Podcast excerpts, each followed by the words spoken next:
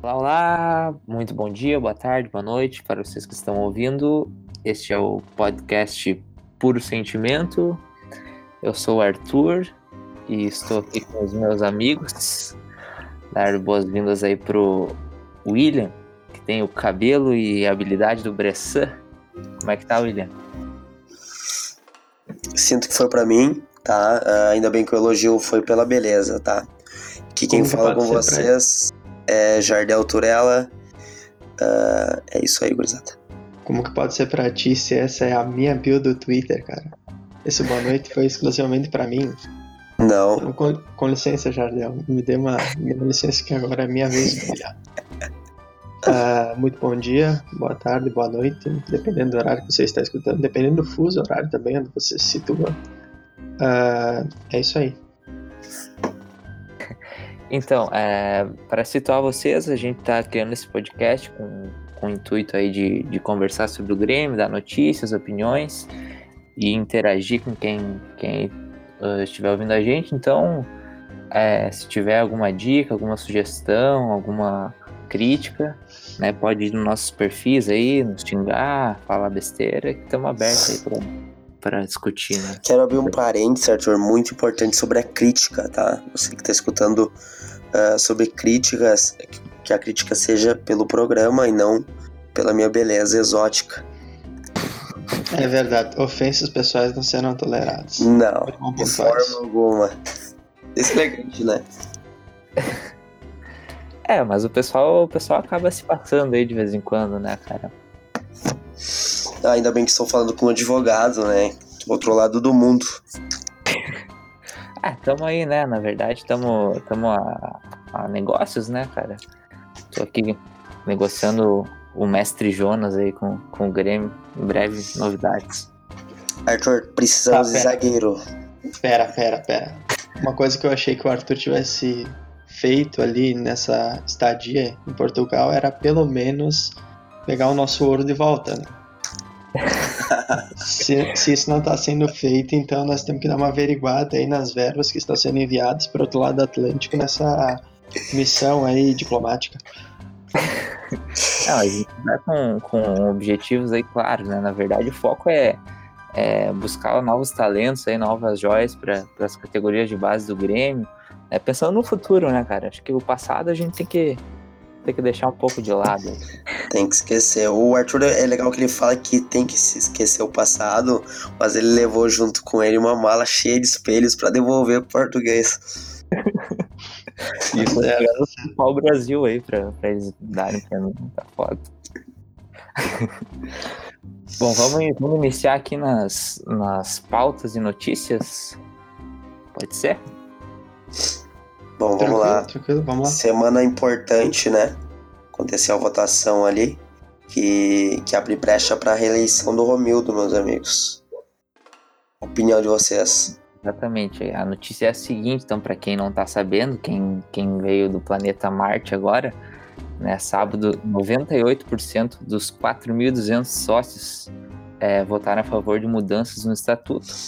Os Pro... outros 10% só podem ter sido do da Cref, a família dele. É, ou erraram ali então, sem querer, apertaram o botãozinho errado. Exatamente. Marcaram o lado errado da cédula, né? Pegaram o inverso assim e marcaram não em vez do sim. Acontece, né, cara? Acontece. É, o Jardel que diga, né, Jardel? Já aconteceu comigo. Tá? Não vou julgar. Certo, certo. Que situação exatamente? Ah, não vou abrir parênteses pra isso. Tá não quero falar da minha, não falo da minha vida pessoal. Tá, tá bom. Certo, certo. então, é, o, essa, essa, ideia de mudar o estatuto é pro, pro Romildo, então, é, ficar mais três anos aí à, à, frente do clube, né, porque ele tá com uma, uma base de política muito forte, né, de, de união dos, dos movimentos políticos, e a princípio, né, o Romildo estuda essa ideia de, de ele ser o único candidato, né, para a eleição. É, o que, que, vocês acham disso? Vocês acham que, que, que, ele vai conseguir ter essa, vamos dizer assim, essa aclamação de todos os movimentos políticos? Olha, eu particularmente acredito que se a eleição for apenas de um candidato, mas esse candidato ser o Romildo, então já tem candidatos o suficiente. Porque ele está fazendo um trabalho impecável, impecável na frente administrativa do clube, que sofreu muitos anos aí durante a gestão, outras gestões né, passadas e tal, e que veio para superavitar uma situação que estava bem, bem, bem precária, né? Vinha dos últimos anos aí, 2013, 2014, que o Grêmio vendia o almoço para comprar a janta. Acredito que ele, pelo mérito dele, conseguiu essa, essa aclamação. E se não for por motivo assim exclusivamente político, se for analisar só a questão da, da capacidade dele, acho que não tem brechas nenhumas para para serem abertas para que ele não se reeleja, né? Sempre lembrando, minha opinião. Né? Sempre o William muito cirúrgico, tá? Como ele mesmo disse, uh, o melhor candidato. Acredito que não vai ter oposição também, vai ser candidato único. Mas um trabalho que está sendo feito de uma forma tão magistral, tanto na área administrativa quanto no campo, tem que ter continuidade sim, né? O Williams está aí há quatro anos, trabalho perfeito até o momento, poucos erros até então, né? Uh, mas o trabalho que está tendo resultado tem que ter sim continuidade. E vamos lá, mais três anos, né? Tomara que sejam mais três anos de, de títulos e que venha a aquisição da Arena. Eu acredito até que, inclusive, uh, boa parte da, da, do apoio que ele vem tendo, assim, é por conta também dos resultados em campo, porque afinal de contas não adianta se fazer uma, uma gestão totalmente voltada para para a parte administrativa, né, e não priorizar o futebol, que é o principal. Eu acredito que principalmente depois do título da Libertadores em 2017, ele teve muito muito respaldo, né? Ele teve muita foi colocado assim um degrau em que poucos os presidentes que conseguiram chegar, eu acredito que só o Fábio Koff, né? Eu não sei se em 1993 era o Fábio Koff o presidente, mas eu acredito que ele chegou num patamar onde ele é facilmente confundido já com a história do clube, né? até pelas conquistas do período dele. Então, isso deu muito respaldo para ele e praticamente anula a possibilidade de qualquer margem que exista para a oposição vir a explorar isso. Né? Então, é muito mais uh, politicamente viável também a manutenção do Romildo para que o lado que propor essa, essa cisma, esse rompimento, não saia desgastado também, né? Visto tudo que o Almeida fez até então. E quando um trabalho ele é feito de, de forma séria, organizada, a sorte também tá do, do lado, né? Lembro que antes do Renato assumir em 2016, o Romildo sofreu muita crítica por parte da imprensa. O pessoal falava que clube de futebol não era banco, que preferia a taça no armário do que as contas em dia após o Renato assumir, deu 3, 4 meses ali, a gente ganhou a Copa do Brasil, deu mais tranquilidade tanto para o time em campo quanto para a diretoria para trabalhar, né? Ah, e mas aí... isso... Não, pode falar, pode falar. Não, e aí, enfim, a gente tá hoje em 2019 com essa consequência da Libertadores do ano passado, do ano retrasado, Recopa, Gauchão e afins. Sim, e um dos méritos do Romildo também foi conseguir aliar a a gestão profissionalizada no departamento tanto de futebol quanto no departamento administrativo as conquistas, né? Porque na verdade assim muitos dos presidentes que são uh, pautados por serem bons administradores muitas vezes eles não conseguem porque priorizando a parte administrativa acaba sendo deixado de lado um pouco a questão do futebol, né? Porque na verdade eu acredito até que assim, seja o grande problema de 99% dos clubes, né? Quando se começa a fazer esse tipo de trabalho num clube, uh, a pressão pelos resultados dentro de campo também acaba atrapalhando isso. Então, já é muito, aí, tá meio mal. É, é muito, não, minha gripe tá pegando aqui. É muito difícil tu alinhar todos os pontos, né? Uh, de uma diretoria até pela parte do campo, porque às vezes uma acaba passando por cima da outra. Você pode até fazendo uma administração boa, porém, quando os resultados em campo não estão acontecendo, acaba ficando meio complicado. A diretoria tentando passar um pouco em cima é do outro, vai tentando na pressa, né? Uh, as, as, críticas que eu tenho em relação uh, ao Grêmio nesses últimos anos é mais pela questão de contratação, né? Mais questão do departamento de futebol, mas em questão de diretoria, comissão técnica, jogadores, é uma gestão praticamente perfeita. É que na verdade assim a história do departamento de futebol também ela meio que se desliga um pouco da questão da administração porque o Romildo, embora ele tenha acumulado as funções um tempo atrás com a saída do Zanota, ele nomeou o Klaus Câmara, né, que veio do esporte agora como diretor de futebol. Eu não sei exatamente o nome do cargo dele, mas ele é um dos executivos do Grêmio hoje. Céu. E a partir exatamente. E a partir da gestão de futebol do Klaus Câmara e toda aquela galera, né, o Beto Guerra, o Duda Kreff, a partir dali se gerou uma principalmente nos últimos tempos, é uma discrepância com relação à administração de futebol e administração do clube em si. A administração do clube em si, que é o foco da, da gestão do Romildo, ela tem sido perfeita, tem sido irretocável em todos os sentidos. O problema, acho que hoje, e daí a gente vai, vai entrar numa tangente depois, que é a questão da contratação do zagueiro, que é muito sendo falado, eu acredito que essa parte aí já é responsabilidade do departamento de futebol. E aí a gente entra em outros 500 que não tem nada a ver com a, com a aprovação dessa questão aí da reeleição do Romildo Bolsonaro.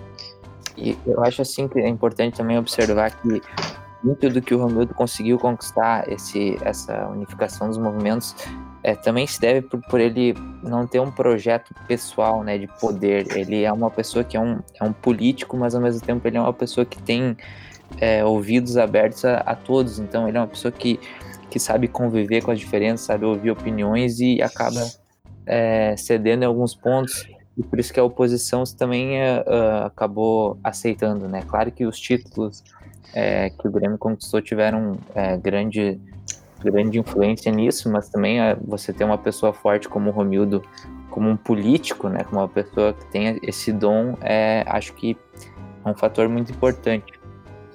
Uma é um das democrata, críticas, né? Uma das é um democrata, né, críticas... né? Diga-se de passagem. Pode falar, Jana, pode falar. Uma das críticas da oposição, se é que ela existe, né, em relação a, a essa brecha que é aberta para futuros presidentes em más gestões conseguirem se reeleger. Só que não vão ter força, né? Não, não, o presidente não vai conseguir se reeleger tendo uma gestão má. Então eu acho que é uma é muito favorável isso ao Grêmio e dá continuidade no trabalho que está sendo bem feito, tanto do Romildo agora quanto para futuros presidentes. Mas na verdade a brecha ela existe por conta da mudança, né? Do, dos anos de gestão. O Romildo entrou com um período de dois anos e depois ele acabou tendo um mandato de três anos que agora pode ser prorrogado na reeleição de Exatamente. mais três anos. Então é um caso muito específico e assim, é como tu disse, né? Se tu não tem força dentro do clube, tu não consegue se reeleger. E eu acho que a crítica com relação ao pessoal da oposição, eu acho que a gente pode traçar um paralelo bem interessante da, da oposição hoje, né, do Grêmio, com aquele time lá dos lados do aterro, né? Porque ambos os dois existiram, fizeram muito barulho, mas hoje não existem mais foram tempos sombrios, né? Tanto pro nosso lado quanto pro deles. É verdade, é verdade. Arthur, tá aí? Oi, Manda um abraço aí. pro pessoal da Embaixada dos Merengues de Caicó, Rio Grande do Norte. Tô pedindo aqui no Twitter. um abração aí pro pessoal. É um, uma audiência qualificadíssima. Com certeza, eles estão muito felizes hoje que aquele time lá da Espanha, sabe, da região da Catalunha, é. Parece que andou perdendo para aquele time de vermelho, sabe? Não vamos é. entrar em detalhes, né? Não vamos entrar, é. citar nomes. Então vamos avançar aqui na, na discussão. A gente até entrou é, falando um pouquinho da, da, questão da gestão do, do departamento de futebol, o departamento é, responsável pelas contratações. E desde, né, desde aquele fatídico dia em que o Bressan, né, é, não vamos entrar muito nessa questão aí, né? Mas nasceu, né? Desde o dia é. que o Bressan nasceu. É, a gente tem alertado que o Grêmio é, precisa de mais um zagueiro, né, para compor elenco. Arthur, Arthur, desculpa te interromper. Só uma sugestão, tá? Quando você estiver falando do Bressan e sugerindo erros dele, você especifica qual erro, porque só de Libertadores tem três, então fica meio complicado para mim. É, o, os erros, é, vai, vai lembrar do erro do Rosário Central, né? mas eu, eu tô falando do erro do River Plate, né? Do, ah, sim. Por um momento eu pensei que o era erro, do Santa Fé. O erro dele ter nascido também, né? Um erro bem importante. Não, mentira. Matheus Bressanel, se você estiver ouvindo esse podcast aqui, lembre-se que eu jamais, eu jamais discordei da, do seu futebol, você me cheirou. Então, é, o que me parece estranho nessa, nessa discussão toda é que o, o Grêmio até então vinha com esse discurso de que o, o, o elenco do Grêmio né, tava, bom, que o Grêmio não tinha urgência para trazer um zagueiro, que tinha né, o Jeromel Cano, o Paulo Miranda, aí tem o Michel e o Rômulo que podem ser improvisados. E aí parece que recentemente, com os, os últimos acontecimentos aí, ligou um sinal de alerta, né? Porque o Alberto Guerra é, falou numa entrevista aí depois do jogo contra o Fluminense que o Grêmio pretende anunciar um zagueiro para ontem, né? De se possível antes da Copa América. Então parece que teve uma reavaliação aí dessa, dessa situação que, que a torcida cobrou muito e cobra desde, né? O fatídico erro do Bressan contra o, o River Plate, que é a falta de um quarto zagueiro, porque o Paulo Miranda, que é um bom reserva, ele constantemente sofre da questão da lesão, né? Ele é um, um bom zagueiro, mas ao mesmo tempo se lesiona muito. E, né, nesse sentido, o Grêmio não, não escondeu o interesse no, no Gil, né? Que é o zagueiro que jogou no Corinthians, agora está na China, e que pode aí ser um reforço interessante aí o Grêmio. É, queria que vocês comentassem enfim, o que vocês acham do, do, da contratação do zagueiro e se o Gil seria um, um bom nome para vocês aí. Eu só gostaria de ressaltar que a partir do momento que tu falou em lesão do Paulo Miranda, coisas vieram à minha cabeça e eu posso estar tá durante 5 ou 6 minutos ainda um pouquinho perturbado. Uh, com relação ao Gil, na verdade eu gostaria de falar uma outra coisa, que é com relação à questão dos zagueiros do Grêmio. O Grêmio ele tem um problema muito peculiar, né? que na verdade não chega a ser problema, mas é uma situação meio peculiar. Ele tem dois zagueiros que compõe simplesmente a melhor dupla de zaga da América e quem discordar é clubista. Jeromel e Kahneman, eles são, assim... Eles estão num patamar tão, tão grande, eu acho, quanto o... Acho que até maior, porque dada a regularidade deles, né? Mas eles são tão importantes quanto figuras como Pedro Rocha, Luan, uh, atores das, das conquistas do Grêmio ultimamente. E nesse, nesse contexto, fica muito difícil você oferecer um projeto para um zagueiro vir pro, pro Grêmio hoje, sabendo que ele vai ser reserva né, dos dois, o que não é demérito nenhum, mas para fins de desenvolvimento de carreira e tal, fica um pouco complicado.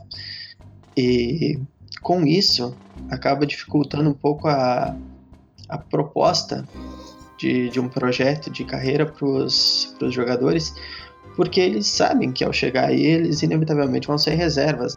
Claro que o Renato não pode falar isso, né? A direção não pode falar isso, mas a gente, quanto torcedor, eu acho que pode tranquilamente afirmar que os zagueiros que vierem, eles vão vir para ser reservas. E aí entra uma questão bem interessante, que é a contratação do Gil, que está vindo aí do Shandong Luneng da China, mesmo time que mandou para nós o Diego Tardelli, e que viria por um salário assim de, de titular, né? Eu, eu acho que o grande detalhe nessa, nessa questão é que se fala muito na saída do Kahneman, né, na janela de, de junho, julho, janela de verão da Europa, mas também pode ser pode se traçar no paralelo com relação a a necessidade do Grêmio, né, de ter zagueiros assim para fazer um revezamento. A gente pode ver que se tivesse algum zagueiro disponível no jogo, nos últimos jogos, aliás, não só no jogo de, de domingo, mas como também no jogo contra o Havaí, que entramos com o Michel, foi com o Michel, improvisar na zaga, né, isso? Se não for, vocês me corrijam.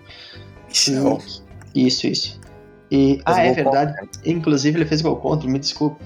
Ele, enfim, se tivesse um zagueiro na, na qualidade do Gil, ele teria saído jogando, seria um titular indiscutível para a partida. Mas dificulta um pouco na criação de um projeto o fato de termos dois zagueiros bem estabelecidos. Eu acho que é assim, para efeitos de, de grupo, né, a gente poderia traçar um, um, um zagueiro jovem, sabe? Um zagueiro assim que viria para somar enquanto enquanto grupo, enquanto posição mesmo, porque hoje o Grêmio tem só o Paulo Miranda, o Jeromel e o Kahneman, e o Rodrigues, né, que é o zagueiro que veio do ABC.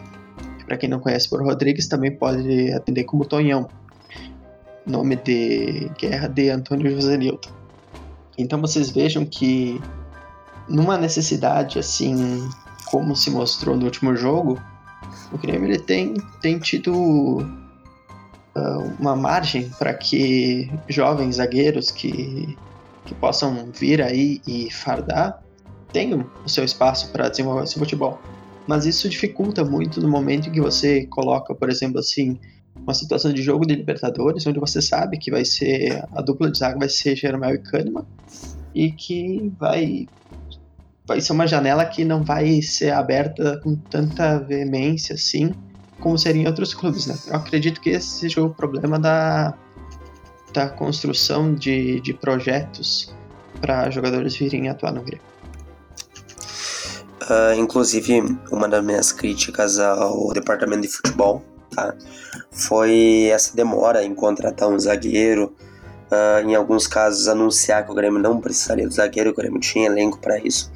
E todos sabemos que isso não é verdade. Inclusive, em 2017, fomos jogar contra o Lanús lá na Argentina com o Bressan, né? Por um milagre não foi exigido e, enfim, acabou dando tudo certo. Só como o William destacou, né?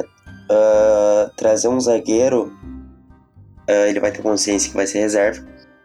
Só que, em contramão disso, você tendo dois zagueiros fora de série, nível mundial, uh, faz com que tenha várias convocações, né?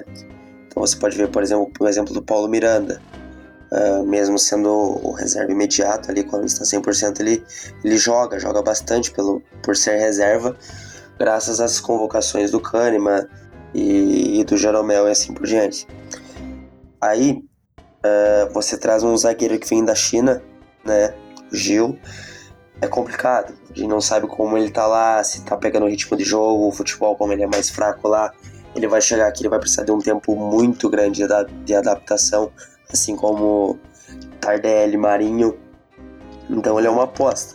Eu acredito uh, que o ideal seria investir na, na base, trazer alguém da base. O William citou o Tonhão. Para mim seria um nome ideal, porque é alguém que está crescendo, então ele não vai se importar em ser reserva de um grande clube. E um tá? baita nome, diga-se de passagem, né? Porque Exatamente. Tonhão é o nome de zagueiro raiz. Respeito, né? Exatamente. Respeito. Cara, eu teria, eu teria muito medo se eu fosse um atacante e fosse jogar contra um cara chamado Tonhão. Mesmo que ele talvez não tenha aparência de Tonhão, mas só o nome já diz bastante a respeito das qualidades enquanto zagueiro dele. Já pensou, William, tu e o Tonhão um contra um dentro da área? O que tu faz? Ah, velho, aí. Subindo para disputar uma bola com o Tonhão. Vai. Não dá, né? Não dá, não dá. É, Mas enfim. O Paulo, o Paulo Miranda mudou de nome, né? Por isso que o Paulo Miranda é o Paulo Miranda. É verdade, o nome de batismo de Paulo Miranda é Jonathan Doin. Não, Jonathan não dá, né? Não ia, não, não, ia vingar, não ia vingar. Jonathan é nome de lateral esquerda. É verdade. Cara, eu acho que assim, ó, uma dupla de zaga formada Paulo e Tonhão é um desafio para qualquer qualquer trio ou dupla de ataque, né? Um meio habilidoso vai pensar duas vezes antes de partir para cima de uma zaga com Paulo e Tonhão. Mas se for, o problema é se for é, o Paulo virar Paulão, né? Aí, aí é brabo. É aí, aí acaba complicando. Por um momento, Arthur, por milésimos, tu roubou minha piada. Eu ia entrar com essa. Eu, eu, peguei ali na telepatia. Eu ia. Quando ele falou Paulo, eu lembrei 2016, Série B. Feia a cabeça, Paulão. Não, eu acho que é importante. Mas enfim, também... eu acho. Eu... Hum. Fala, pode falar. Fala, fala. Não, é que eu ia dizer o seguinte, que o, o, o Jeromel e Kahneman, ao mesmo tempo que eles são a melhor dupla de zaga da América, é, constantemente tem se ventilado a, a ideia de que o Kahneman é um jogador que tem, tem mercado na Europa. Né? Então, nas não, não, não, não, não, não, é. não, não, não, nem fala, nem pelo amor de Deus. É complicado, né, cara? A gente sabe que isso, isso pode, né, porventura acontecer. E o empresário do Kahneman já se mostrou que é um cara que tá louco para tirar a ponta dele, né? Então, é, de repente o Grêmio também tem tem essa ideia de que o Kahneman pode ser negociado se chegar uma proposta de aventura boa, né? E detalhe, e o Grêmio né? entende isso, né? O Grêmio, o Grêmio tá pronto, o Grêmio entende que, que o Kahneman uh, vai chegar várias propostas e, e, e, o Grêmio aceita que, que pode sair na metade do ano. E só um detalhe que eu queria chamar a atenção, que o Kahneman, na verdade, também é um zagueiro que tem nome de zagueiro, porque o nome dele é Walter, né? Imagina a Jardel chegar numa zaga onde tem um Walter, um Paulo e um Tonhão. É. Eu, eu tenho uma pergunta para fazer para você, tá? Levando em conta, por exemplo, 2017 a gente vendeu o Pedro Rocha, nome importante, 2018 a gente vendeu o Arthur, tá? Se chegar a metade do ano, a gente vai vender alguém, levando em conta esses últimos anos. Vocês prefeririam que fosse vendido o Everton ou o Kahneman? Eu acredito que o Everton porque o Kahneman não tem uma reposição pontual para a posição dele. O Everton, a gente pode trabalhar com a ideia do elaborar um pouco mais o futebol do PP. Uh, a, o ataque Os também pode ser com... exatamente o ataque também pode ser composto de várias peças que estão aí no grupo, né?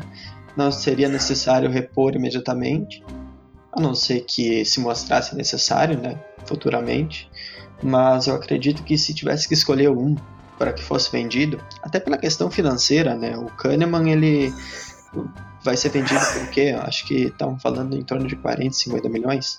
E o Everton vai ser vendido por mais de 200 milhões de reais, né? Então, numa questão financeira também fica interessante para para depois ter poderio de trazer vários Marinhos e Andrés, né?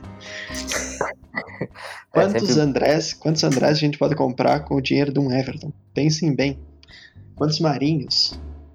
Não, é, é, é, importante, né? Investimentos aí que o Grêmio faz, é sempre muito pontuais e, e certeiros, né? Sim, com certeza. Principalmente no setor defensivo, né? Laterais zagueiros. Grêmio tem e... lateral? Tem, Capixaba. É, o Galhardo chegou tá. pra ficar. Eu vou, re... vou refazer a pergunta, né? Talvez o Jardel tá com um pouquinho de delay aí, não entendeu. Uh, o Grêmio tem laterais, assim, caso qualificados, né, tal. Não sei. Talvez tu que tá mais dentro do clube pode me informar. Não, não. Uh, tá para trazer alguém, dá para voltar um lateral que fez grande sucesso no Grêmio 2017. Dizem, né? Tá louco pra voltar. Pra vocês já, já Olha aí, galera, informação, hein? Ai, ai. Informação Rádio Pachó. Lateral direito, hein? Eu vi Mentira, o... mentira. Pessoal da Rádio Pachola também, se estiver ouvindo nós, nós amamos vocês. Foi visto almoçando com o presidente em Porto Alegre essa semana. A esposa se matriculou na PUC, né? E parece que tá vendo um condomínio aí na Zona Norte. Vai ficar mesmo... próximo aí do aeroporto e do, do Maitá, né? Da arena, né? Do CT. Isso, isso, isso. Faz pra treinar. Hein, cara, vocês já ouviram a, a tese do, do, do, Potter? Que ele fala que, que ele, ouviu, ele ouviu isso de um, de um taxista no Rio de Janeiro. Que como é que tu, tu faz um lateral bom hoje? Tem que pegar um cara, tá? Um guri da base, que é camisa 10, que é craque, e dizer assim pro, pro guri: Meu, agora tu vai ser lateral. E tu pega esse cara, camisa 10, craque, e põe ele na lateral. E assim tu tá formando. Cara, um eu ouvi. Eu ouvi é, essa tese, é cara. Bom, cara, eu, eu, assim, eu concordei 100%, porque o que falta de lateral hoje em dia no, no Brasil é um negócio impressionante. Pois é, cara, não, e depois, assim, se a gente for rastrear a história até as origens, né, a gente pode ver que lá na década de 80 já se fazia isso, né? O Júnior, ele ficou famoso como, como lateral, mas ele era meia de origem, né? Depois acabou voltando para meia no final da carreira, então, assim, é uma teoria que dá muito certo, né? E o Flamengo, como diz mesmo, né? Acho que a gente ouviu inclusive a mesma, mesma entrevista, o mesmo depoimento, mesma tese, sei lá como a gente pode definir isso, mas a gente ouviu a mesma coisa, porque o Potter falou que o Carioca disse para ele que os cariocas não não compravam laterais, né? Eles revelavam. E aí depois eu fui ver que realmente, uh, por exemplo, o Jorge, né, que hoje está no futebol francês, se eu não me engano, ele é cria da base do Flamengo, né? E é um baita lateral. Só saiu daquela forma precoce porque o Flamengo ainda naquela época tinha uma certa carência né, de, de, de caixa. Né? Eu não sei como foi feito bem aquela negociação, mas enfim, acredito que tenha sido por esse motivo. Nessa teoria do Potter aí, eu fiquei em dúvida se você pega o camisa 10 bota na lateral e no lugar do camisa 10 você coloca um volante ou coloca o lateral no lugar do camisa 10. Não, você coloca o volante no lugar do camisa 10. Aí depois no lugar do volante tu coloca o zagueiro e no lugar do zagueiro tu coloca o lateral. No lugar do lateral tu coloca o goleiro, no lugar do goleiro tu coloca o Rafael Moura. Com você, Celso Rotti. Esse foi Celso Rotti, pessoal. Na verdade, não precisa de um camisa 10, né? Um time, se jogar com três volantes, camisa 5, tá bom já, né? Não precisa de um camisa 10. Ah. É o mínimo, né? O é Inter. Jogar... Esse é o Inter de Odair. É isso aí. É, mais alguns comentários sobre, sobre a zaga do Grêmio, sobre alguma sugestão aí para defesa, para contratação de zagueiro, porque tá precisando, né? Cara, eu, eu ouvi de fontes absolutamente fidedignas. Inclusive, se vocês quiserem ficar por dentro de tudo que está acontecendo nos bastidores do Grêmio, sigam o arroba Farid Germano. Você... É, exatamente. Vocês podem ter acesso às, aos bastidores do Grêmio de uma forma uh, ah, 100% fidedigna, uh, ele estaria trazendo o Luiz Otávio, que é zagueiro do Ceará. Eu juro que eu não entendi se o Jardel esboçou uma sorrisa ou se ele deu uma tossida nesse momento. Foi meio que os dois. Tá, não, beleza. Uh, surpresa, surpresa. Sim. Uh, eles estavam tentando trazer o Luiz Otávio do Ceará, que eu cogitei a hipótese de ser verdade justamente porque ele é um zagueiro que se encaixa naquele perfil que a gente estava falando antes, né? Ele é um zagueiro, assim, um prospecto, né? Que pode ser trabalhado. Jogou já a Série A, embora em times pequenos, né?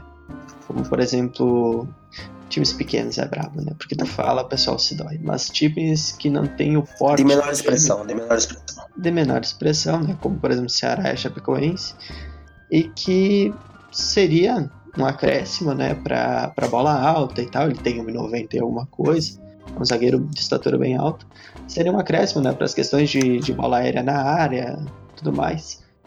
E pelo que eu ouvi dos jogos dele, né, da época da Chapecoense, é, é um, seria um nome interessante para a composição de grupo, né?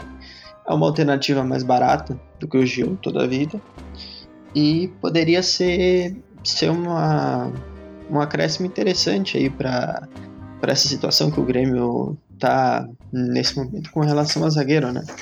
Queria ouvir a opinião do Jardel, inclusive, né? Jardel, o que, que tu acha da nossa informação do nosso amigo Farid Germano? Não, cara, total, né? Enfim. a questão do Gil, cara, eu acho complicado. Ele tá lá na China ganhando muita grana e jogando, né?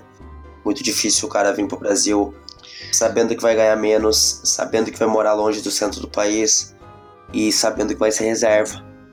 Então, acho meio complicado ele vir. Eu acho que o, o, o, que o Grêmio tem que fazer é procurar garimpar aí na Série B, esses times de menor expressão da Série A também. Um zagueiro, cara, que tem, tem uma evolução, um zagueiro jovem, né? E pegar também o Tonhão da base, enfim, coloca treinar no grupo principal. Quando vê se destaca, né? E já tá sendo relacionados para os jogos e entrando. Eu acho que é assim que se faz zagueiro, cara. Acho que isso que o Grêmio devia fazer há muito tempo, desde 2016. Inclusive, eu gostaria de mandar um abraço pro jogador Tonhão, né? Se ele estiver escutando nosso podcast, a gente tá dando moral, cara. Se o Renato não quiser colocar, daí é tu e ele, né? Até acho que tem algum empresário dele aí que tá, tá participando dessa conversa aqui, porque tá forte o, o apoio. Mas, é assim, é o nome do futuro. Queria, eu não queria revelar, mas eu tenho uma parte da, da porcentagem. É que ficou meio, meio claro, assim, meio evidência, assim, o pessoal, o pessoal acho que desconfiou. É que a gente pode perceber nas ruas, né? O povo tá fazendo um, um, uma aclamação enorme, né? Pelo Tonhão, até pelo nome dele, né, cara? A gente quer ver o Tonhão jogar. A gente, a gente urge para, para ver o Tonhão jogar. E, cara, um, um, nome que agora eu não sei como é que ele tá, mas eu lembro do no ano passado que, que jogou no, no grande, né? No grande América Mineiro, né? Também com um nome expressivo, um nome marcante, né? Inclusive de, de presidente da República, que é o Messias, né? Não sei se vocês é, se lembram lembro, dele. Lembro também. Ele fez algumas é. boas partidas pelo, pelo América, né? Só que, claro, não tem um balizador para dizer se, porra, né, se ele é um bom zagueiro, porque o time não ajuda. É, mas ele é um jogador jovem. O América veio ano passado, ano retrasado, enfim, com alguns bons nomes, né? Eu lembro que eles tinham um atacante, se me falha a memória, Mateuzinho, eu não lembro o nome exatamente dele, mas era um ele cara era rápido, meia. habilidoso. Meia. Meia? Era meia, muito rápido, é, habilidoso, né? Isso, isso. É eles, eram, eles eram credenciados do título, né, da, da Série B de 2016, né? Então acho que montaram uma boa equipe, né? Foram campeões da Série B aquele ano. 2017. 2017, é. 2017, 2017 isso. É, exatamente. Desculpa, 2017. eu fui corrigir com a informação errada, cara. Pelo amor de Deus. se, se não fosse fazer parte, digamos assim, da, da, da da, do desenvolvimento desse podcast aqui, eu já teria sido demitido por algum supervisor. Uh, o ano 2017 é muito marcante para mim. Eu lembro quem foi o campeão do Libertadores. Eu lembro até quem foi vice da Série B, para vocês terem uma noção. Ah, cara, isso aí é ter uma memória realmente assim. Pode recordar pra gente? Do elefante, né, cara? Eu não lembro quem foi o. Né? Eu não lembro quem foi o vice da Série B 2017, cara. Foi o Internacional. Internacional? Aí não queria falar. Foi. O Nacional jogou a segunda divisão? Parece que Quando jogou. isso? Ai, sai daí, é. Dedé. Então, é, é, cara, avançando aqui na, na pauta, é, que é, né, a grande pauta que é o jogo de, de da terça-feira, o Grêmio vai enfrentar a Universidade Católica, 7h15 na Arena do Grêmio, um horário topperson, né, pra ir na arena, o trânsito vai estar tá bombando. E o Grêmio, né, que joga por, por empate, né, para se classificar. E sei lá, o que, que vocês poderiam dizer aí do, do jogo do, do Grêmio de amanhã, as expectativas para esse confronto? O Grêmio que não vai ter o Matheus Henrique, né, o grande desfalque do, do time. Pois é, me preocupa muito a, a ausência do Matheus amanhã em campo, né? Levando em consideração os últimos jogos esse ano, enfim. O Matheus é quem tá dando o ritmo do meio-campo, é quem não tá deixando a peteca cair em alguns momentos. Então a ausência dele amanhã me preocupa muito. Uh, principalmente porque provavelmente, né? O, o, Renato vá de Michel. O Michel não tá bem, o Michael não tá bem.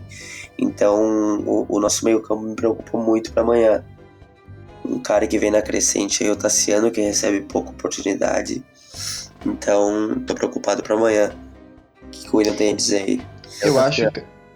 Pode falar, Tudo. Uhum. Não, é o meu Tassiano, né, cara? Eu venho desde o ano passado falando nesse jogador aí. Vocês são testemunhas, é um Só jogador testemunha. que eu gosto muito. E é acho que passou da hora, né? Finalmente o, o, povo, o povo está aclamando né, por Tassiano. Tassiano que inclusive tá a ponto de roubar o cunha de vovô garoto do Lamora. Né? O Tassiano ele não entra por uma questão preconceituosa, eu acho que ele porque ele é careca. É porque, é porque ele não habla, né, cara? Se ele fosse cara que nasceu ali no, no Uruguai, ele, ele já era capitão. E também não é muito baixinho, né? Não é nem Arthur, nem Matheus Henrique, nem um pouquinho acima do peso, como não, outros volantes aí. Também... Eu ouvi várias coisas sendo faladas sobre o Tassiano, mas eu não ouvi nenhuma, nenhuma letra a respeito de clube social. Eu não ouvi nenhuma letra a respeito de clube social e isso me deixou um pouco, pouco desconfortável para seguir nessa. Essa foi engraçada, né, Janel? Foi engraçada foi pra boa. Foi, foi boa, foi boa, foi boa. E foi bem no momento. Tu, tu eu tava assim, tentando. Assim, tu... Foi bem no momento que eu tava desenhando na minha cabeça uh, o esquema para amanhã, né? Então, tava tentando colocar baseando. Certo, certo. O uh, que eu ia dizer? Puta merda, cara. A gente acabou falando aqui, eu esqueci. Voltando ao assunto, acho que puta merda pode falar, né? Tassiano. Pessoal, pessoal aí da produção, pode falar? Liberado. Tá, tá autorizado? Beleza. Uh, o que eu ia falar é que o Grêmio ele fez um, um planejamento voltado à, à questão dos volantes, né? Porque era sabido que com a saída do Arthur a gente ia precisar de uma reposição. Hoje, para a posição a saída do Arthur e a saída do Ramiro também, que poderia ter feito essa, essa função. Né? A gente pode ver que o Grêmio se preparou comprando alguns alguns volantes e contando também com o pessoal que está aí na, na, na, equipe, né? Dos remanescentes tem o Michel, tem o Maicon, foram contratados o Rômulo, foram, foi contratado também o Montoya, embora não seja embora não seja essa a função que ele vem exercendo, né? Mas eu acredito também que com essa, essa, essa saturação aí do, do meio, acabou sendo dado muita, muitas, muito poucas oportunidades para quem estava aí à procura da chance, né, que hoje se desenha, que é o caso do Matheus Henrique, é o caso do, do Tassiano, é o caso também do Darlan, que não vem sendo falado, mas que eu acredito que num jogo, por exemplo, como o de amanhã, onde ele deveria, em tese, substituir o Matheus Henrique, né, até por ter as características parecidas, ele deveria ter sido mais utilizado para que chegasse em condições de assumir a titularidade ou possivelmente ficar no banco numa situação dessas. Mas isso é, é outro assunto. Mas essa, esse planejamento aí da, do pessoal do futebol acabou meio que priorizando a aquisição e a vinda de outros jogadores que não estavam aí no ano passado e que, em tese, demorariam um certo tempo até se adaptarem. Né? Hoje, a gente pode perceber que o Rômulo ele ainda não é um cara adaptado ao futebol, né? Eu não vou dizer que ele é bom, que ele é ruim, porque às vezes em que eu procurei uma, um jogador como bom e ruim. Adaptado ao futebol do Grêmio ou adaptado ao futebol esporte? Eu digo adaptado que ele é ruim, eu digo, eu digo. Pode não falar. Dizer, não, eu digo que ele é ruim, se não quer falar. O Romulo é Sim, ruim. não, beleza. É que na verdade, assim, muitas das vezes em que eu falei que um jogador é bom, ele parece que ouviu eu falar e foi lá no outro jogo e fez lambança ou fez a melhor partida da vida dele só pra, pra me enfrentar. Então, assim, eu procurei parar de, de falar questões assim relativas a bom e ruim, eu prefiro dizer que é um jogador que ainda não mostrou o seu futebol, ou então que ele não está adaptado, ou então utilizar de outras outras maneiras de Isso, isso, isso outros adjetivos. É, para tentar amenizar, assim, dizer, ah, não. Mas assim, cara, o que me preocupa, além da, da questão do, do volante, que eu acho que o Tassiano com certeza deveria ser titular pro, pro jogo agora da Libertadores, é que a, a postura do Grêmio nos últimos jogos ela tem, tem dado um pouco de desconfiança, né, no sentido de que o Grêmio tem oscilado muito, é, seja com o time titular ou com o time reserva, o time alternativo, e parece que o Grêmio, é, além de entrar desconcentrado, o Grêmio também ele, ele entra, parece meio com uma. com uma. uma assim, um espírito de que a qualquer momento vai sair o gol, sabe? Aquela coisa de tipo, ah, vamos tocar a bola aqui, aqui, aqui, e quando vê a bola vai entrar. E nem sempre é isso que acontece, principalmente quando você pega uma equipe é, mais qualificada ou até mesmo uma equipe que joga mais é, retrancada. E isso acaba dificultando muito. Então acho que a postura do Grêmio, essa, essa falta de, de, sabe, de querer mais, de se concentrar mais, é, também me preocupa. Além da, da questão do, do, dos volantes ali. Não sei o que vocês acham. Não, isso aí, isso aí. Concordo em gênero, número e grau. E aí, Jardel, o que, que, você pode falar aí pra gente do, do jogo de. Larga o clube social, Jardel, aí. Vem pra cá. Cara, uh, como o William foi perfeito ali na colocação, tinha até esquecido do Darlan. É um cara que tem muito potencial, né? Entrou esse ano, foi bem na partida, foi aplaudido de pé na arena. Então é um cara que a gente devia focar um pouco mais, trabalhar um pouco mais em cima dele, né? A partir do momento que você contrata medalhões, vamos dizer assim, uma pessoa mais experiente, você meio que deixa os garotos de lado ali. O Arthur por exemplo, se não fosse a lesão do Michael em 2017, não seria aproveitado. O Matheus Henrique, né, se não fosse a venda do Arthur, ou enfim, uh, o Grêmio inicial o ano mal também provavelmente não estaria jogando. O Darlan é outro caso, de alguém que tem muita qualidade, né, que precisa ter um pouco mais de, de oportunidade, começar a entrar um pouco mais no jogo, se relacionar e tudo mais. Uh, pode falar. Não, e se for voltar um pouquinho no tempo, o próprio Arthur, é, que a gente estava comentando, ele só entrou no time do Grêmio é, depois que o Wallace foi vendido e, e, teve a lesão lá do. Que o Grêmio começou o, ano, o outro ano com o Michel e Michael, né? Se eu não me engano. E o Arthur. Exato. Ele... O, o Arthur, inclusive, tem boatos, tá? Que, que o Grêmio tava querendo envolver ele com uma troca com o Santos e também seria emprestado pro Ceará. Então, assim que o Maicon se lesionou, o Grêmio precisou utilizar ele. Agora, tu imagina, um cara com potencial que tá hoje titular no Barcelona, jogou a final semi da Champions hoje, podia ter ido é, parar final, Ceará. Final, final não joga mais. Não vai jogar. Só ano que vem. Pode falar, pode falar. Desculpa, cortei. Não, enfim, o, então, é alguém que veio da base, né? que tinha um potencial gigante, tem um potencial gigante e poderia não, tá, não ter sido bem aproveitado. E pode ser que tenha um Arthur a cada 100 anos, pode. Porém, uh, atletas como Matheus Henrique, Darlan, merecem um, um, cuidado especial, uma atenção diferenciada, né? E começa a entrar. O próprio TT, por exemplo, foi vendido para o Shakhtar agora, nem chegou a estrear no time profissional, no time principal, né? Iniciou lá jogando bola, viu algum. Viu a estreia dele, jogou bem, cavou pênalti, né? Tá jogando bem. E aí, né, se tivesse continuado o Grêmio, será que. Que agora a gente tá quase metade de 2019, será que teria entrado em algum jogo? Tá jogando na Europa. Talvez, talvez ele viria a entrar numa possível venda do Everton, né? A partir do momento que o Everton não faria mais parte do elenco gremista, abriria-se uma oportunidade para jovens que estão aí, né? Ou então, mesmo na questão dos medalhões, como a gente estava falando, também foi contratado alguns medalhões assim de, de peso pro ataque, né? Vide Marinho, André, uh, Tardelli. É que nessa questão ele entra na fila, né? A fila é muito longa. Sim, então a gente sim, começa também. pelo lado esquerdo ali na venda do na venda do Everton, que entraria no início do ano, a gente pensaria no PP, né?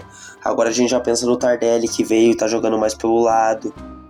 Então sim, sim, tinha o Tony Anderson também, que o Renato botou ele um pouco de centroavante, um pouco de meia. Né? Então a fila é muito grande. Então o pessoal que tá surgindo agora, às vezes eles não tem tanto tempo. O, o, o Arthur tá jogando por causa que a gente não tem volante. Quer dizer, o Arthur jogou porque a gente não tinha volante. Matheus Henrique, o mesmo caso. O Darlan bate ali no, naquela mentalidade de ter um volante pro Tucu, tá? Tem o Michel, tem o Rômulo, enfim, então é mais complicado. Sim, é verdade, é verdade. Eu acredito também que assim, a questão do do, do Darlan, principalmente, a Grêmio é uma, uma fábrica, né, cara? É, um, é uma, uma oligarquia de, de volantes, né, cara? Ele há muito tempo já tem, tem se destacado na produção de volantes na base. E isso deveria ter sido analisado no momento em que se encheu de volantes assim no, no elenco, né? Ou então jogadores que podem fazer a função do volante. E se desprezou um pouco outras questões assim que seriam uh, prioritárias, né? Como por exemplo, só para fugir um pouco do assunto do zagueiro, a gente poderia pensar também na questão do meio armador, né? A gente tem hoje o Luan, que já tem esse momento aí que ele não tá não, nas suas, nos seus melhores dias com a torcida, né? A gente tem a questão do Jean-Pierre também, que está se desenvolvendo bem, mas que talvez uh, no momento de, de alternar pudesse como que eu posso dizer ser substituído em meio tempo ou então alternar alguma titularidade com, o, com um jogador que pudesse vir de fora, né? Um armador clássico, ou mesmo compartilhar no momento em que o problema da, da do, do, jogo do Grêmio é a armação, né? Um jogo talvez que precisa de alguém que dribla mais, que vai para cima para poder. Um passe vertical, né? Um drible exatamente, vertical. Exatamente, sendo que hoje também a questão do Michael, né, que era quem fazia esse passe vertical, ele tá um pouco como que a gente pode definir? De deixando a desejar. Deixando a desejar é a palavra perfeita. Então assim, a gente pode considerar a hipótese de que as, as energias, a busca alocada para determinadas posições, como por exemplo ponta, como por exemplo o volante, foi deixada de lado é, no momento de se contratar pessoas para compor mais o grupo, né? E eu acho que esse também é uma das questões que a gente estava falando de antes do departamento de futebol. Não é que tudo esteja errado, né? Mas é que assim, ó, no momento onde a gente sai de um resultado, como foi o resultado de domingo, como a gente tem vindo na Libertadores, né? Eu acho que é interessante a gente apontar também as falhas, não no sentido de criticar, mas no sentido de que poderia ser diferente, né? Eu acredito que é isso. E, e quando você imagina o, o grupo distribuído do meio para frente, você imagina várias ações de atletas, tá? Tanto de centroavante ali, poderia jogar Viseu, poderia jogar André, poderia jogar o Tardelli. Um pouco mais recuado, falso 9, poderia jogar o, o Luan, né? Um pouco mais atrás, poderia jogar o Tony Anderson, poderia jogar o GPR. Da esquerda poderia jogar o PP, na direita podia jogar o Marinho, o Everton, o Montoya para fazer um pouco de reposição no meio, né? E aí quando você inverte isso, você pensa do meio para trás, você já deixa um pouco a, a, a desejar, né?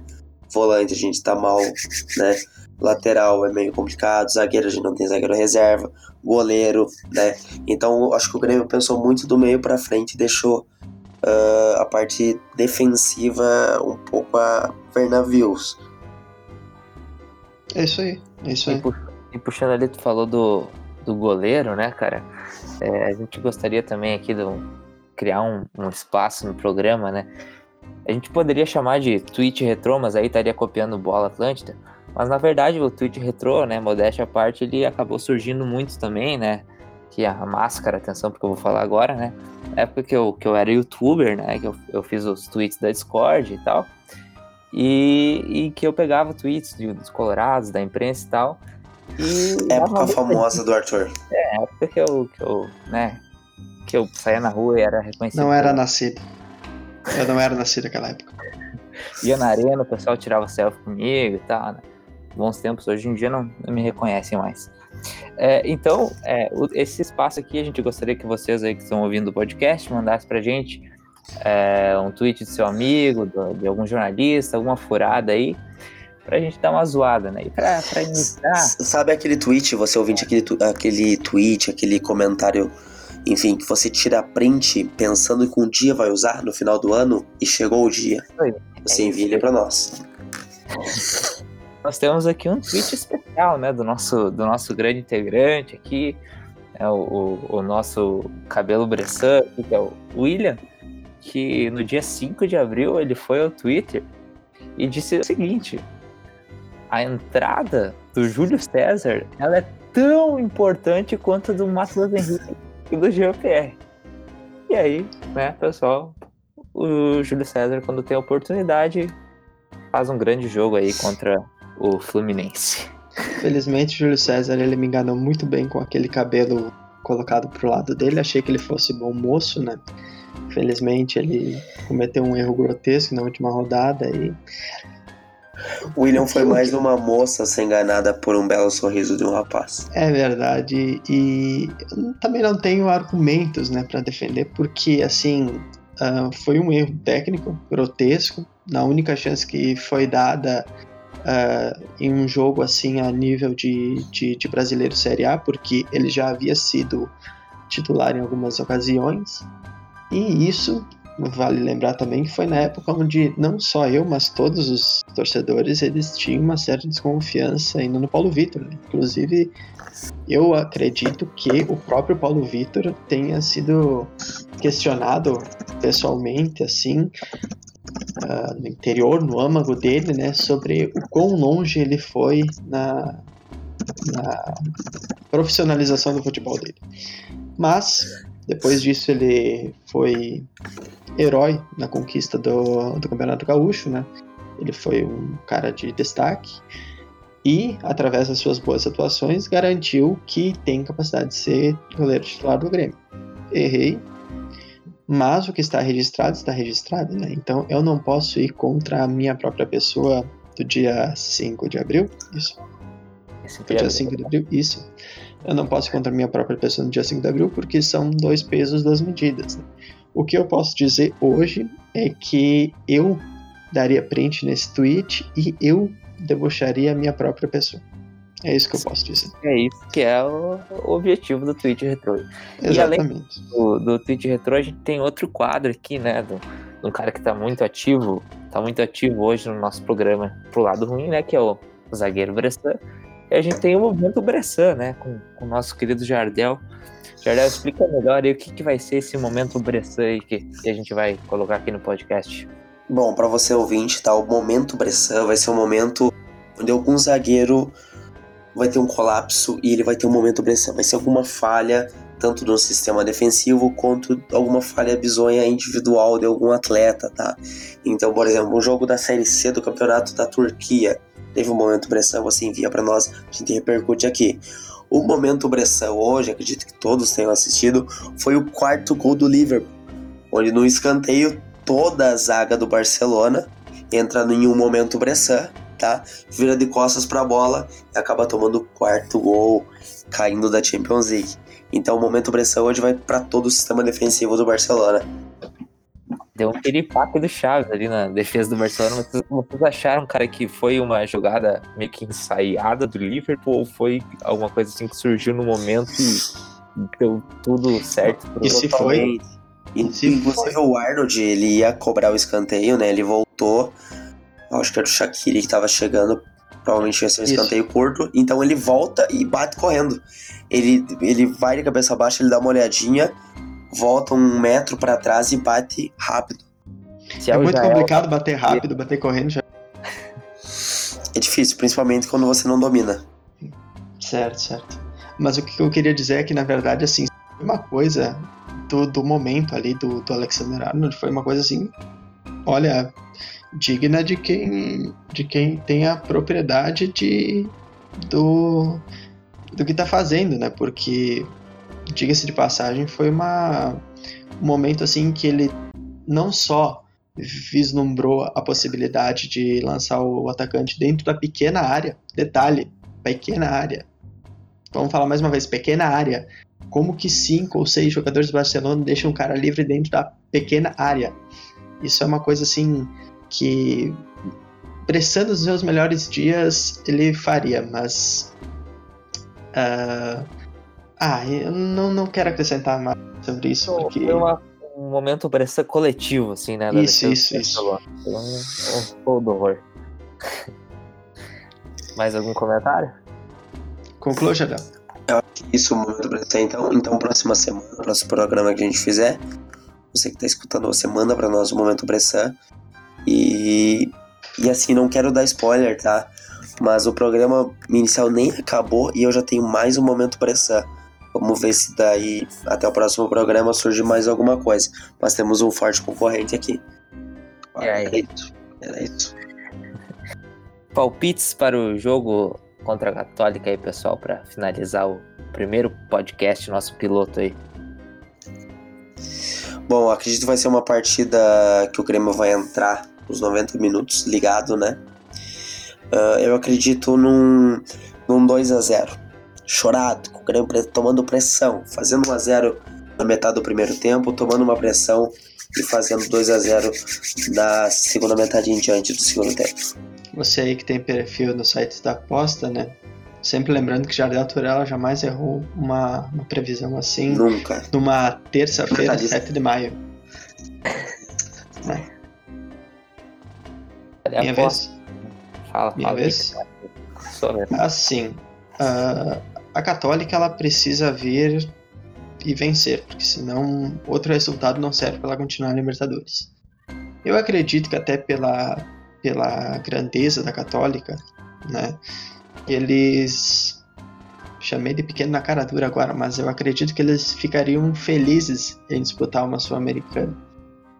E que eles vão ver para fazer a pressão no Grêmio, mas eu acredito que os jogos onde eles poderiam garantir a classificação já passaram, que foi contra o Rosário, que foi contra o Libertar lá na casa deles, onde o Grêmio era quem dependia de um resultado contrário à Universidade Católica e que acabou se concretizando. Então, assim, uh, como que eu poderia dizer isso de uma forma que não não não afetasse, não virasse um tweet retrô depois? Uh, a Universidade Católica ela vai vir com, com força nos primeiros, nos primeiros momentos do jogo. Ela pode ou não fazer um gol, ela pode ou não criar situações de perigo. E a forma como o Grêmio lidou com o jogo contra o Fluminense, a forma como ele digeriu isso, vai ser a tônica que o jogo vai assumir. Né? Se tudo já está bem esclarecido, se tudo já está bem, bem digerido dentro do vestiário, o Grêmio vai saber administrar com uma certa tranquilidade e pode vencer. Se o Grêmio ainda está um pouco nervoso né, com essa questão, se ainda não está bem digerida essa, essa, essa partida contra o Fluminense, ele vai sofrer um pouco.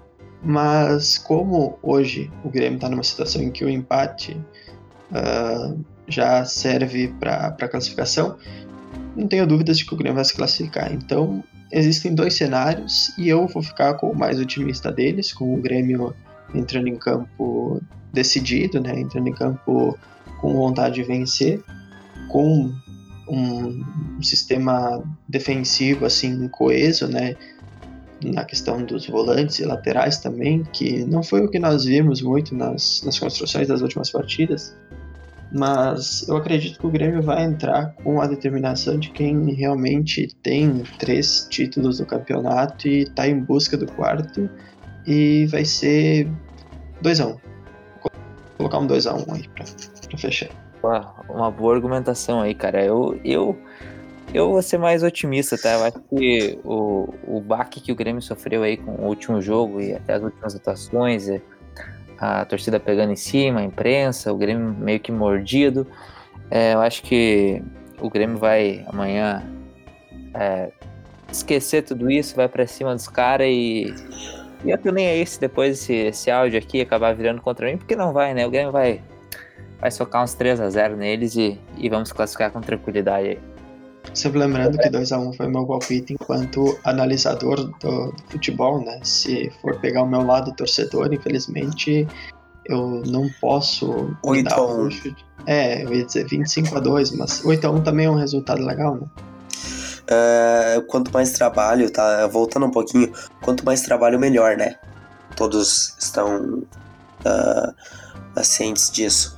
Porém, o que o goleiro do Palestina e do Internacional nos últimos 20 minutos disponibilizou para mim do Momento Bressan é um negócio uh, incrível, tá? Quero agradecer ao goleiro do Internacional, é Lomba, né, o nome?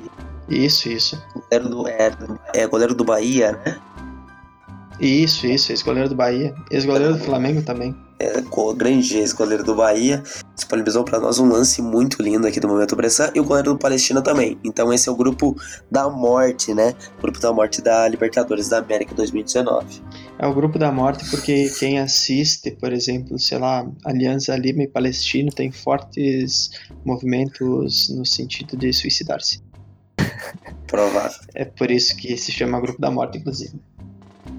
O grupo, o grupo realmente foi muito, muito difícil. Aí o nosso Inter teve uma, um grande, grande desempenho aí para rumo mais uma eliminação nas oitavas de final.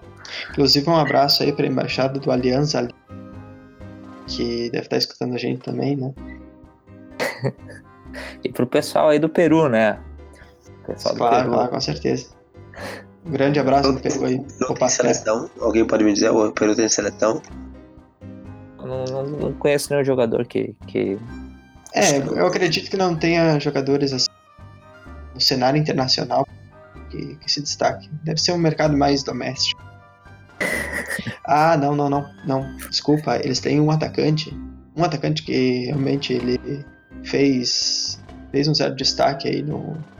Teve um certo destaque aí no mercado europeu, que é o Farfan. É de carreira? O Farfan. Hã? É um, é um jogador peruano de carreira? Isso, isso. Ah, é assim. isso. Show de bola então, pessoal. A gente vai, vai ficando por aqui. Agradecemos a audiência de todos. É, pedimos aí para que interajam com a gente, mandem sugestões, deem feedback. Agradecendo é, a sua audiência, a sua paciência. A paciência. Mais domingo. Aí, galera, 8 e 7, meu. E é isso aí, cara. Divulguem o máximo que puder. A gente tá começando aí, então precisamos aí da, do apoio da nossa audiência para compartilhar e marcar as arrobas influentes aí da, dessas redes sociais aí para ajudar a gente na divulgação. críticas são sempre bem-vindas, tá? Qualquer sugestão a gente tá aberto a melhorar e cada vez crescer mais e virar amigo de vocês. Não, tu tá aberto a melhorar, porque eu não falei nada. Quem me mandar crítica aí, por favor, direcione as críticas ao Jardel. eu não falei que vou melhorar a partir de crítica nenhuma. É verdade. Manda pro Jardel, então, arroba Jardel Turella. Se tiver crítica e se tiver elogio, manda aí pra, pra eu e pro William, tá? Então é isso aí, cara. Dá um tchau aí pro pessoal. Adeus. Valeu, pessoal. Abraço aí. Sigam-nos nas redes sociais. Deem like. Todos, muito obrigado pela audiência. Muito obrigado pela audiência de todos e até o próximo programa. Vamos, Grêmio.